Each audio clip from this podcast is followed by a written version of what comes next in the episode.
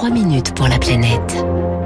Avec Crédit Mutuel Asset Management, acteur majeur de la finance responsable. Bonjour Baptiste Gabory. Bonjour Dimitri, bonjour à tous. 49 degrés 6, on va dire que ce sera le chiffre de la semaine, un record historique qui va marquer les esprits. C'est la température atteinte euh, cette semaine au nord-ouest euh, du Canada, dans un petit village qui s'appelle Lytton, c'est en Colombie-Britannique. Eh oui, une province canadienne au climat habituellement euh, tempéré, 49,6 degrés, record absolu de chaleur dans la région avec presque 5 degrés de plus que le précédent record. C'était 45 degrés en 1937.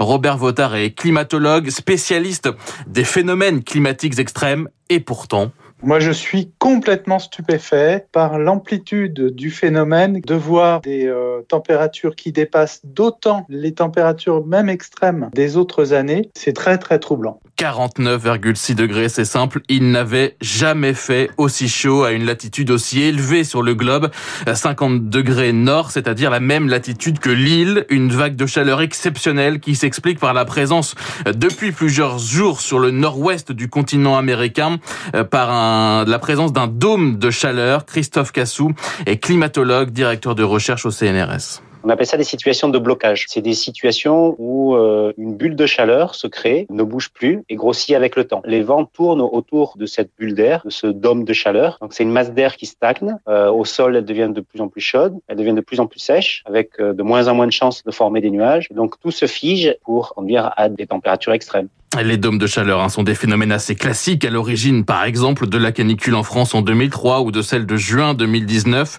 Mais là, c'est l'intensité qui est exceptionnelle et il faut y voir l'empreinte du réchauffement euh, climatique.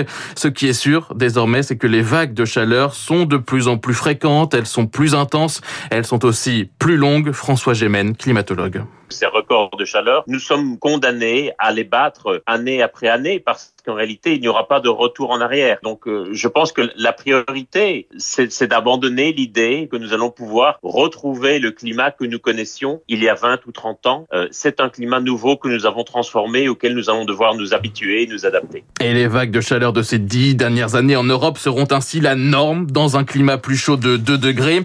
La France pourrait-elle, elle aussi, subir donc les 50 degrés observés ces derniers jours au Canada?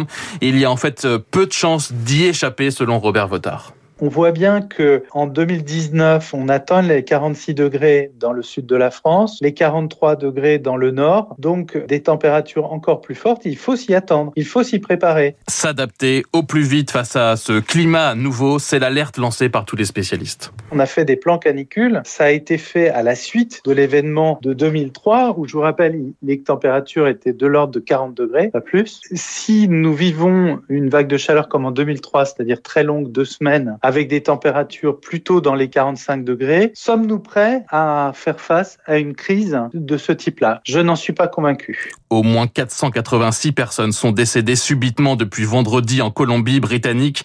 Décès pour la plupart imputables à la chaleur extrême selon les autorités. Des centres de rafraîchissement climatisés ont été ouverts dans plusieurs grandes villes et plusieurs dizaines de feux de forêt sont en cours désormais aux États-Unis et au Canada. Baptiste Gabory, merci à vous. 6h50.